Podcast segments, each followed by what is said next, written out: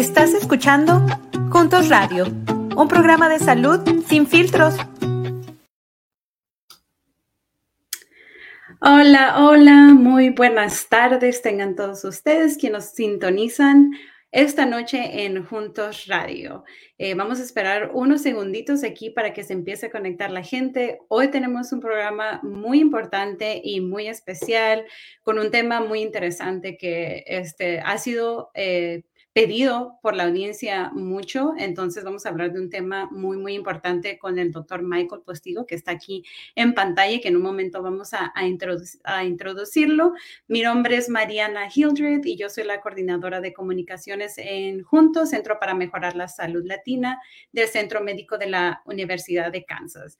Y bueno, como les comentaba, hoy vamos a tener el tema y vamos a hablar del cáncer pulmonar cómo se desarrolla esta condición, cómo la puedo prevenir, qué tratamientos hay. Pero antes de entrar en materia, los quiero invitar a un evento que vamos a tener este sábado 12 de noviembre en Kansas City, Kansas, aquí en Kansas City. Uh, es un evento de vacunación del COVID-19 de 11 de la mañana a 2 de la tarde en la Iglesia del Sagrado Corazón. Kansas City, Kansas. Vamos a estar repartiendo vacunas del COVID-19 para bebés de seis meses a cinco años y también para adultos. Vamos a estar eh, dando cajas de despensa de comida para personas que se vacunen y también eh, fórmula de bebé para aquellos pequeñitos que se vacunen también. Eh, adicionalmente, obviamente, vamos a tener eh, los refuerzos bivalentes para las personas de seis años en adelante. Entonces, les recuerdo, el Sagrado Corazón eh, este sábado eh, vamos a tener ese evento y pues ahí los esperamos. También a los que se vacunen se llevan una tarjeta de regalo de 25 dólares. Y aquí en un comentario les vamos a dejar la dirección y todos los datos para el evento de vacunación del 12 de noviembre en Sagrado Corazón. Entonces, bueno, ahora sí les quiero presentar a nuestro invitado del día de hoy, doctor Michael Postigo. ¿Cómo está? ¿Cómo le va? Ah, bueno, muchísimas gracias por la invitación ah, y gracias por prestarle atención a este tema tan, tan importante en este mes que es tan, tan importante para lo que es el cáncer pulmonar. El, el mes de noviembre es un, un mes dedicado al, al, al, cáncer de pulmón. Ah, como tú lo has dicho, es un, es un tema muy, muy importante que afecta a muchísimas personas. Muchísimas gracias, doctor eh, Michael. Y pues, claro, es, un, es, estamos aquí en el mes de la concientización del cáncer de pulmón y pues qué más que hablar con usted, el experto acerca de este tema. Y quisiera, antes de empezar con, con el programa y las preguntas que nos tiene la audiencia, eh, doctor Michael, ¿nos puede contar un poquito más acerca de usted? Eh, ya lo hemos tenido aquí en el programa, pero me encantaría que para aquellos que apenas nos están sintonizando, eh, nos cuente un poquito de usted qué hace, sabemos que está en el Centro Médico de la Universidad de Kansas, qué es lo que hace ahí, de dónde viene, su background, su, su familia. También nos dio unos datos muy interesantes de su familia que nos gustaría que les compartiera a todos los que nos están viendo y escuchando. Ah, claro que sí. So, eh, yo soy un uh, neumólogo intervencionista. Uh, Para llegar a hacer esto, primero se dice eh, la residencia de medicina interna, después una subespecialidad en neumología y cuidados intensivos, y finalmente hice otra subespecialidad en lo que es neumología intervencionista. Entonces, lo que hago mayormente es el, el diagnóstico del cáncer de pulmón y otras uh, patologías uh, relacionadas al, a los problemas del pulmón.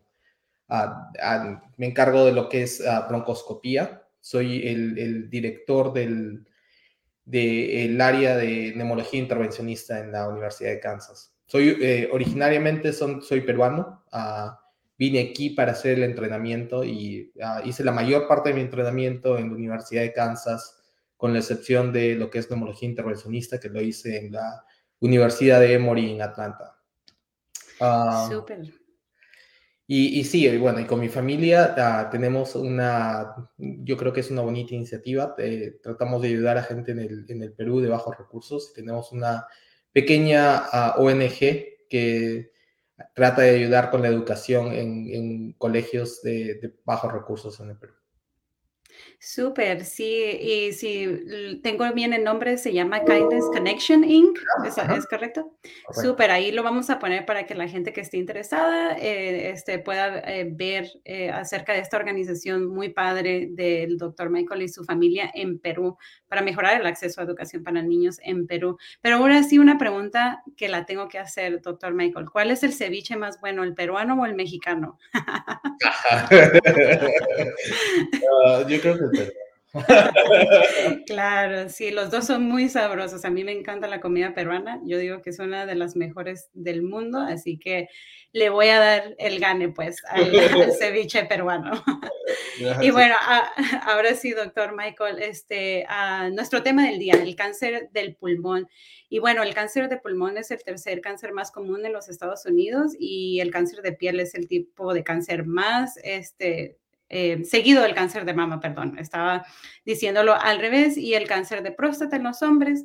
Entonces, bueno, ahora vamos a hablar específicamente del cáncer del pulmón y queremos empezar con las preguntas súper básicas, ¿no? ¿Por qué surge el cáncer de pulmón? Bueno, primero, para, para comenzar, como tú lo dijiste, eh, aunque es el, el, tercer cáncer más común en, de todos los cánceres que tenemos en, en, en los Estados Unidos, es el cáncer que va a matar a más personas, aunque afecta a menos personas, va a matar más personas si combinamos el cáncer de pulmón, el cáncer de próstata y el cáncer de colon juntos. Aunque afecta a menos personas, su mortalidad es muy grande. Uh, el, problema del cáncer de pulmón es de que tenemos muchos factores de riesgo que, que van a envolver el diagnóstico. El principal factor de riesgo, como sabemos, es el tabaco el, uso de, los cigarrillos. Y es probablemente que podemos hacer y podemos intervenir más fácilmente si es que podemos convencer a la persona de dejar de fumar o no fumar nunca.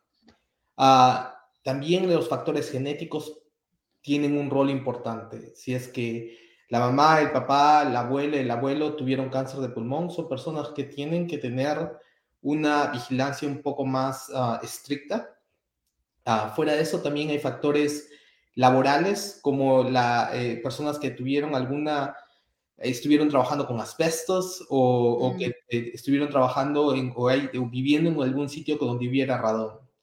Eh, estos, estas sustancias definitivamente incrementan el riesgo de tener cáncer.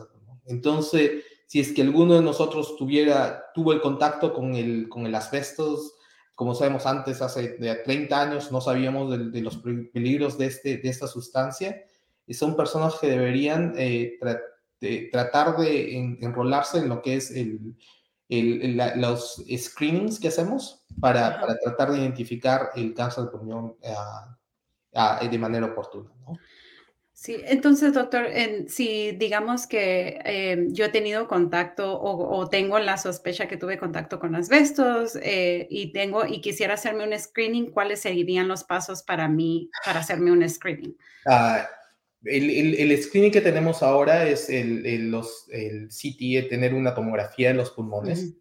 Ah, lastimosamente, el, asbesto por sí no, no cumple el lo que los seguros van a hacerlo. Eh, mm. Claro que eso debería ser una, una discusión individual con, el, con tu doctor de cabecera, la decirle, yo trabajé, digamos, en construcción y estuve cortando el asbestos y moldeando el asbestos cuando, cuando era joven.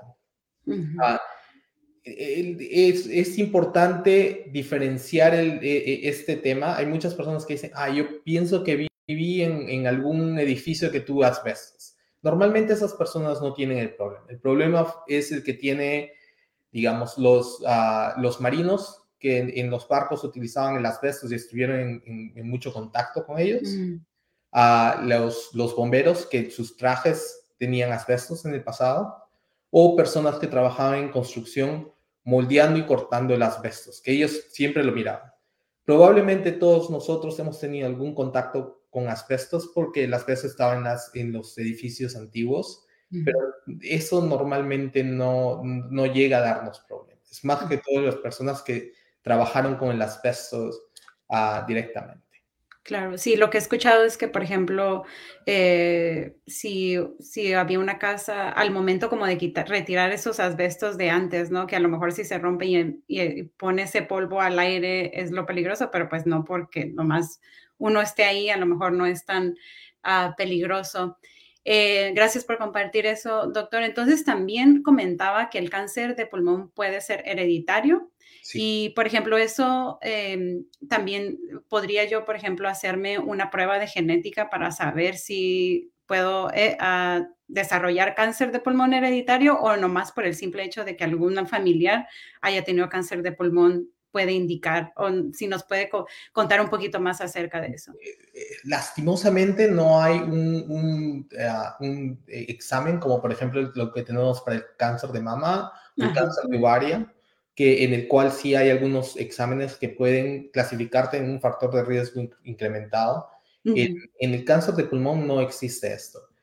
Pero si es que hay una historia fuerte de, de familiares con cáncer de pulmón, lo que yo sugeriría es de que alguien que, tengan una cita con un genetista para que les haga todo un, examen y, se pueden hacer algunos, algunas pruebas ah, buscando para este, este, factor genético. Pero lastimosamente no tenemos un examen como el, el, el BRCA1, el BRCA2 que tenemos en el, en el cáncer de mama. Ok, entonces lo más importante es que si sabe que tiene un factor de riesgo en su familia, que entonces vaya con su médico y platique acerca de, de esto, ¿no? Excelente. Entonces, bueno, ya, ya escucharon al doctor. Si usted tiene eh, eh, historia familiar de cualquier tipo de cáncer, en este caso de cáncer de pulmón, pues hable con su médico y, para seguir los siguientes pasos y a lo mejor se, hacer, tomar este, estas precauciones, estos pasos de prevención, perdón. Y bueno, también nos comentaba, y es algo que, quisiera eh, platicar un poquito más con usted, doctor Michael, es que una de los eh, factores de riesgo más grandes es el fumar, ¿no? Y las tasas de, fumadores en el país, en este país y en, el mundo es muy alta. Y bueno, si a lo mejor, eh, si nos podría contar un poquito más, hay algunas preguntas que nos hicieron para que le hicieran, de la audiencia que nos eh, hicieron que le, que, le preguntáramos, y por ejemplo es una de si ya muchos sabemos, ¿no? Que fumar causa cáncer porque te lo dicen muchos eh, como pues anuncios o, se habla de eso y, y, aún así la gente sigue fumando, ¿no? Pero este, una de las preguntas era, si yo no fumo, pero convivo con alguien que sí lo hace en casa, ¿tengo riesgo de desarrollar cáncer? Lastimosamente sí. El, el, los, las sustancias cancerígenas en el, en el tabaco ah, no solamente afectan a la persona que, fuma directamente, sino a las personas que viven alrededor y tienen este, esta contaminación en, los pulmones que lastimosamente altera a las células del pulmón al, nivel genético y las predispone a, tener, a, desarrollar un cáncer en el futuro. Ah, es, como tú dices, es un problema grande el que tenemos. Es, eh, yo como, eh, yo como te digo, soy un, soy un hemólogo y hablo con mis pacientes todo el tiempo sobre tratar de dejar de fumar. Lastimosamente, el 90% de los pacientes que veo con cáncer de pulmón es relacionado al tabaco y, y, y, es muy difícil. Es, el, el, tabaco es una sustancia adictiva que, el, que el tratar de dejar de fumar se, se, se, se es un, es un, es un proceso bastante difícil. Es un proceso que comienza con, con el tratar de, de una, la persona convencerse de que es algo malo y, que tiene, y después tratar de desarrollar un plan para, para tratar de dejar de fumar. Uh, tratar de dejar de fumar es, es, es, un proceso bastante difícil que sin la ayuda de, de, primero, la persona está decidida en que quiere dejar de fumar, hablar con su familia y sus amigos para que lo, lo ayuden en el proceso y desarrollar un plan ah, con la ayuda de algunas, de algunas eh, medicaciones o ayuda de los, de los parches que tenemos de tabaco o, otras sustancias que podemos tener de, la nicotina para ayudarnos a disminuir las, la ansiedad de dejar de fumar, uh, se hace muy difícil.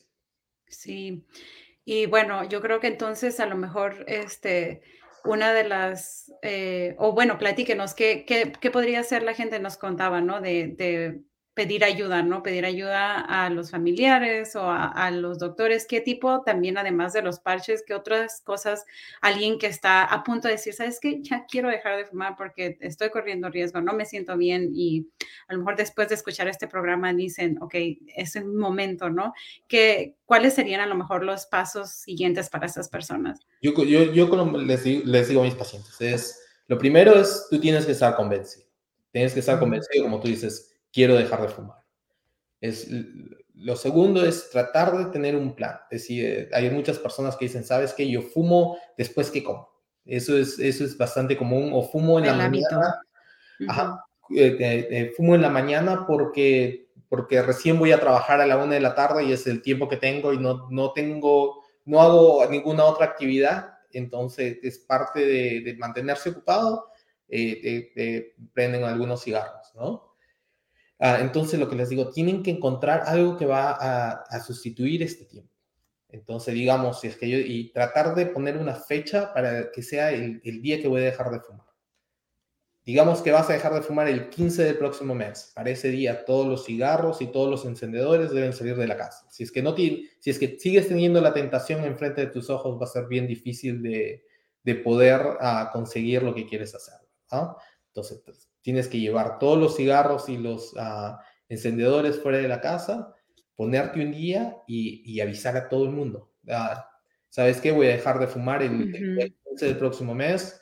Ayúdame, no, si es que quieres fumar y vas a estar al lado mío, por favor, no, no vengas, eh, por lo menos inicialmente, porque me vas a incentivar a que, a que siga fumando, ¿no? Claro. Ah, y conversarlo con, tu médico. Hay muchas, eh, muchas cosas que podemos, que podemos utilizar. Eh, hay desde los parches de nicotina, hay, hay eh, los ah, chicles de nicotina que podemos utilizar. Ah, podemos utilizar ah, algunas, algunas pastillas que ayudan a disminuir la ansiedad, como el bupropion y, y, otras medicinas que tenemos. Entonces, el, el, el dejar de fumar es, eh, debería ser un plan individualizado entre, entre tú y tu médico si es que necesitas. Y tampoco no sentirse ah, defraudado porque no, no pudiste dejar de fumar la primera vez. Eh, normalmente la, gente que, que eh, al final deja de fumar, trata de dejar de fumar muchas veces. Ah, hay, hay, muchos estudios que, que, miran en cuántas veces tienes que intentar para dejar de fumar y el promedio es entre 5 y 7 veces. Entonces, no porque la primera o la segunda vez no, no pudiste hacerlo, no significa que no vas a poder hacerlo. Claro, eso es muy importante. Yo creo que cualquier adicción es muy, muy fuerte y uno a veces cuando habla de la adicción piensa como en las drogas fuertes, ¿no? Pero pues el alcohol y el tabaco también es considerado una droga y algo y sustancias adictivas, ¿no? Entonces, si usted que nos está viendo, escuchando, ya intentó varias veces dejar de fumar, no se dé por vencido. Son, es una decisión, como dice el doctor Michael, que no a la primera tal vez, a lo mejor algunos sí, uh, yo dejé de fumar a la primera, pero pues no todos los cuerpos son, son iguales y también, ¿no? El estrés y, los hábitos que uno tiene. Entonces, yo creo que como dice usted, doctor, lo más importante es decidirlo, ¿no? Y, contar con el apoyo, pues, de su familia, amigos y de su doctor en, en caso de que eso sea lo que se requiera. Y bueno, doctor, entonces hablábamos pues de esto, de un factor de riesgo puede ser eh, el fumar, ¿no? Este, uno de los factores más grandes. ¿Qué tal si yo no fumo, no convivo con nadie que fume y me puede dar cáncer de pulmón? O, o sea, ¿qué otros factores de riesgo podría haber sin contar la hereditario o, o fumar o, o vivir con alguien que fume? ¿O eso es muy baja la probabilidad? La probabilidad disminuye muchísimo. Ah, lastimosamente, en los últimos 10 o 15 años, hemos encontrado cáncer de pulmón. Normalmente, por algún motivo que todavía no lo entendemos muy bien, afecta a mujeres de, corta edad, entre los 30 y 45 años. Ah, mayormente son personas que tienen alguna descendencia asiática, mm. pero uh, lastimosamente lo estamos encontrando en muchas de nuestras, en, muchas personas que no son asiáticas ah, o de descendencia asiática. digamos, eh, podemos hacer muchas cosas para disminuirlo, pero eh, estas nuevas mutaciones en la genética humana que, pasan probablemente por ah, contaminación ambiental y, otras mm. cosas que, han alterado la genética humana y están afectando a mujeres en este, en, este tiempo. Pero, como te digo, esas son la, la, minoría de los, de los pacientes. La mayoría de los pacientes eh, definitivamente tenemos factores de riesgos que los podemos identificar y, los podemos prevenir. Súper, muchísimas gracias. Y bueno, sí, ya comentaba las partes de la prevención, ¿no? Y sobre todo, pues una de las mayores es el dejar de fumar.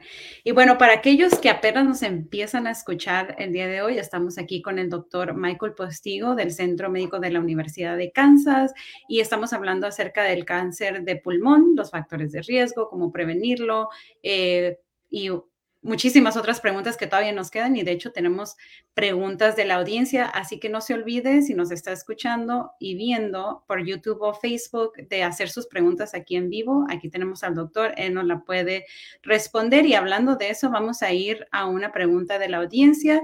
Mario Ramírez nos dice, ¿cuáles son los síntomas del cáncer de pulmón? Bueno, ah, lastimosamente el cáncer de pulmón... Uh, al momento del, diagnóstico, si es que tiene síntomas, síntomas, mayormente es un cáncer avanzado, en el cual las personas van a perder peso, ah, van a, tener un, incremento de, las, de los síntomas respiratorios, como la falta de aire, o van a comenzar a toser más, personas que pueden llegar a, a, espectorar sangre. Eh, van a tener, ah, pueden tener unos eh, ah, eh, em, adenopatías, algunas, ah, algunos problemas con los ganglios que, en los cuales se pueden inflamar por la invasión del cáncer. Entonces, lastimosamente, si es que vamos a esperar a tener síntomas para, para ir al médico, de repente va a ser un poquito tarde. Lo que tenemos que hacer es tratar de prevenirlo y para tratar de prevenirlo tenemos que dejar de fumar. Si es que hay factores ambientales que los podemos prevenir, como el asbestos o el, radón, tratarlos de evitarlos. O si es que ya tuvimos la, exposición a esto, sobre todo al tabaco, podemos utilizar lo que es el, el, eh, screening para el cáncer de pulmón. a las personas que hayan tenido que hayan fumado por lo menos por 15 años, que tengan entre la edad de 50 y 80 años. Mm. Se recomienda que todos los años se les haga una tomografía de pulmón para tratar de diagnosticar o mirar eh, lesiones que son sospechosas para el cáncer de pulmón. Si es que vemos a, la, a las a, las eh, probabilidades que una persona tiene de sobrevivir cinco años después del diagnóstico del cáncer de pulmón, ah, si es que lo diagnosticamos en una etapa inicial, en un, estadio 1, probablemente esas personas tienen hasta un 70% de sobrevivir más de cinco años. Si es que lo diagnosticamos y lastimosamente la mayoría del tiempo, ah, las personas se presentan a nosotros con síntomas como lo dijimos anteriormente, la pérdida de peso, la estructuración de sangre y todo eso, y ellos están en un estadio 3 o 4, en lo cual el, las, las eh, probabilidades de sobrevivir a los 5 años se reducen al, a menos del 20%. Ah, si es que es un estadio 4, las probabilidades de, supervivir a, a los 5 años es, es mucho menor al 10%. Wow, entonces sí, o sea, sí, las probabilidades bajan mucho, la probabilidad de supervivencia. Por eso, tenemos que tratarlo de, tratar de, encontrar el cáncer de pulmón temprano. Temprano, ah, exacto. O prevenirlo. ¿no? No, hay nada mejor como la prevención, pero si es que ya tuvimos esta exposición, tenemos que hacer todo lo posible para, si es que el cáncer va a aparecer, encontrarlo temprano. Claro. Doctor Michael nos comentaba una, eh, rango de edades para hacer este screening que se hace más eh, común, pero entonces el cáncer de pulmón afecta a todas las edades o hay un rango de edad más o menos que también podría ser a lo mejor un factor de riesgo. sí, entre los 50 y los 80 años es donde es el cáncer más predominante y por eso se recomienda eh, incluir a estas, estas personas entre los 50 y los 80 años y comenzar el, el, el screening para el, para el cáncer pulmonar a esa edad. Claro. Y tenemos unas preguntas de la audiencia acerca de uno de los factores de riesgo que es el de fumar. Y nos comenta aquí Norma Calderón. Un saludo, un saludo hasta eh, Garden City en Kansas, por allá que nos están escuchando. Estuvimos por aquellos lados hace una semana y media más o menos y nos recibieron con mucho cariño. Entonces, un gran saludo a las promotoras de salud en Garden City y a todo Western Kansas. Y Norma Calderón nos dice, gracias por ayudar con el tema. He escuchado, yo fumo porque me ayuda a ir al baño. ¿Qué es lo que pasa para que las personas crean esto? Por favor y gracias. A lo mejor es un mito, es verdad. Y, eh, lastimosamente es, es un mito. Ah, no hay ninguna sustancia en, el, en, el, en, la nicotina que nos vaya a ayudar a esto. Eh, lastimosamente, no es la primera vez que lo escucho. Es, eh, eh, muchas personas cuando, cuando van al baño utilizan el, cigarro para una distracción ah, cuando están en el baño, pero Ah, lastimosamente solamente es un mito, no, no, hay, no, hay, nada, de verdad, nada de verdad en esto y, lo único que hace el tabaco es incrementar el riesgo de tener cáncer de pulmón y otros problemas de salud, problemas cardiovasculares, otros tipos de cánceres como el cáncer de, uh, vejiga, el cáncer de estómago, el cáncer de páncreas, entonces eh, realmente no hay nada bueno con el tabaco. Claro, hay otras opciones, ¿no? Para, para hay si sufrimos de, estreñimiento. Sí, ese es el problema, si no hay, tenemos muchísimas, desde medicinas o simplemente incrementar la, la, cantidad de fibra que comemos en el, en el día a día, incrementar la cantidad de frutas que comemos y eso nos va a ayudar. Claro, y bueno, otra pregunta aquí acerca de fumar. Entonces, Gerardo Torres nos ah, pregunta, ¿considera usted que el hipnotismo podría ser una alternativa para dejar de fumar? Ah, sí, sí, hay, hay estudios en el cual se ve que, ah, que puede ayudar. Eh, hay muchas estrategias para poderlo hacer y, y, y sí, hay, hay, hay algunos estudios que han visto que que, hay diferentes tipos de terapias cognitivas y el hipnotismo es uno de estos que nos puede ayudar para eso. O sea, no hay ningún problema. Si es que es algo que, que, alguien quiere intentarlo, eh, y, sí, sí podría ayudar.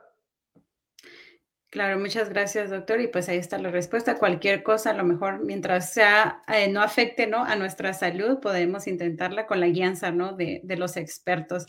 Este, y bueno, doctor, eh, ya nos platicó un poquito acerca de los síntomas, el diagnóstico, los factores de riesgo. Ahora ah, quisiera hablar un poquito de los tratamientos. Y la primera pregunta yo creo que, ah, y que yo me hago y a lo mejor mucha de la audiencia sería, y nos habló un poquito del porcentaje de supervivencia, ¿no? Y, y la pregunta a lo mejor para los que no nos escucharon cuando hablamos de esto es, ¿se puede curar el cáncer de pulmón? El cáncer de pulmón es curable uh, si es que lo encontramos temprano.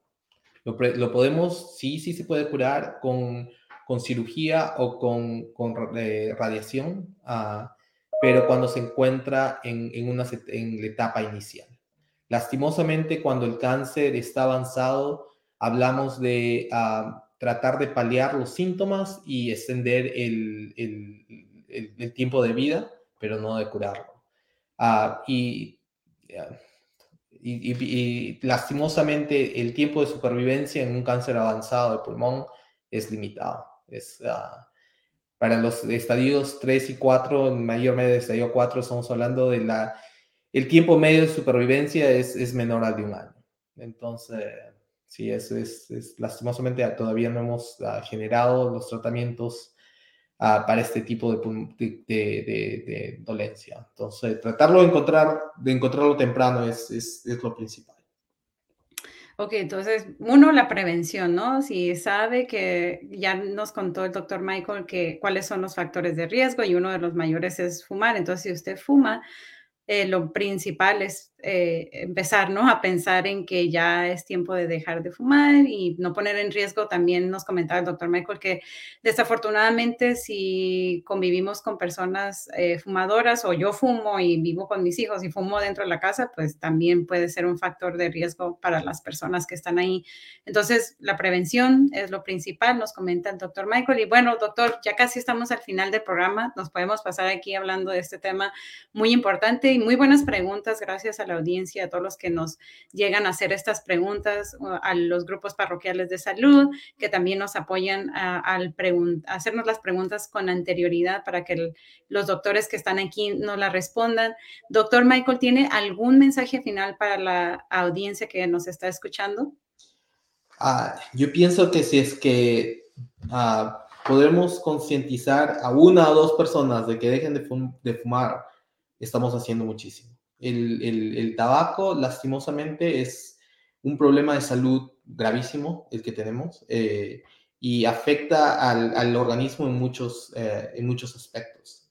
Entonces, si nos enfocamos en esto, yo creo que podemos cambiar muchas vidas y, prevenir cáncer como este, que son, que son lastimosamente, lastimosamente son terribles. Y, por supuesto, si es que alguien desarrolla cáncer de pulmón, ah, también es lo que es muy importante, es de que nos enfoquemos en, en conseguir un sitio que tenga, uh, que tenga todas las, todos uh, las especialidades en las cuales nos puedan mejorar la supervivencia.